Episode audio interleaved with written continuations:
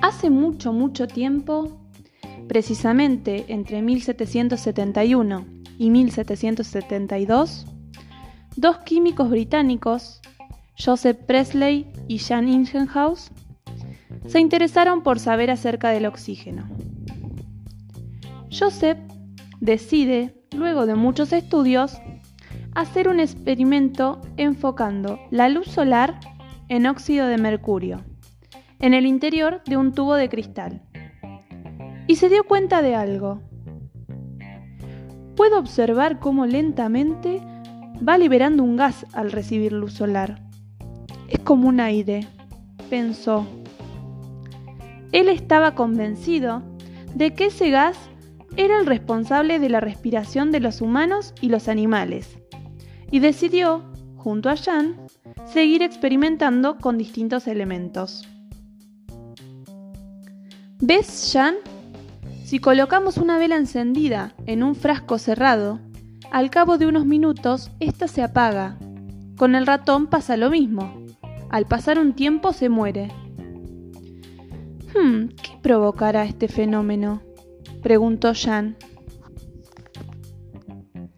Tiempo después, Jan seguía dándole vueltas en su cabeza a esos experimentos. Y una noche de desvelo, se le ocurrió algo. ¿Qué pasará si pongo una planta junto con la rata?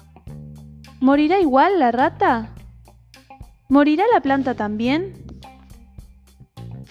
Al día siguiente, bien temprano, puso a prueba su experimento. ¡Lo sabía! La planta hace que la rata pueda vivir más tiempo dentro del frasco cerrado. Pero, ¿por qué? ¿Lo ayudamos a descubrir cuál es el motivo por el que la planta puede mantener viva la rata?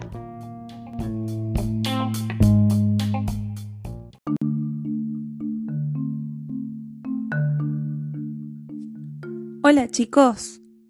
Como estuvimos viendo, no todos los animales tienen el mismo tipo de alimentación. Pero, ¿de qué depende? Hoy hablaremos un poco acerca de las partes empleadas para la alimentación de los animales. La dentadura de los animales se adapta a su dieta alimentaria. De esta manera, mejora la capacidad del animal para atrapar y consumir la comida disponible.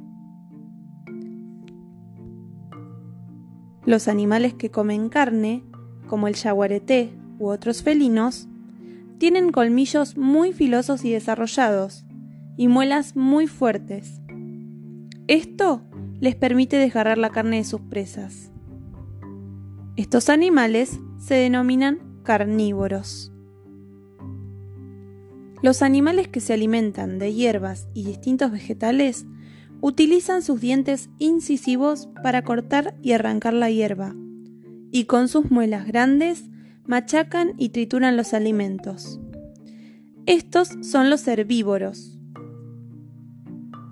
Por último, los animales que comen tanto carnes como hierbas, como es el caso del oso, cuentan con dientes incisivos, colmillos y muelas que les permiten cortar, masticar y triturar los alimentos.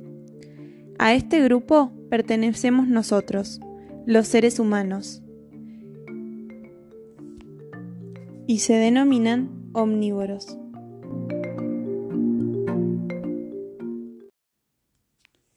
Antes no era posible conocer cómo estaban hechos los seres vivos, reconocer células ni identificar microorganismos. En el año 1590, Hans Hansen y su hijo Zacarías, que eran fabricantes de anteojos, descubrieron que podían diseñar un tubo con lentes que aumentaran el tamaño de los objetos hasta 30 veces. ¿Ves, Zacarías? Si ponemos el lente en este tubo, los objetos aumentarán su tamaño. Es verdad, podemos ver los objetos hasta 30 veces más grandes que su tamaño real. En el año 1609, Galileo Galilei construyó los primeros telescopios que permitían ver objetos muy lejanos y se dio cuenta que al ajustar los lentes se veían los objetos de cerca de mayor tamaño. Con mi telescopio puedo ver no solo los objetos que están muy lejos, sino que cuando ajusto mis lentes puedo ver aquellos que están más cerca. En Holanda, un vendedor de telas llamado Anton Ben Leeuwencheck construyó lentes que permitían ver el tramado de sus telas.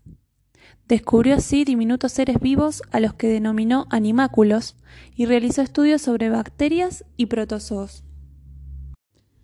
Qué raro.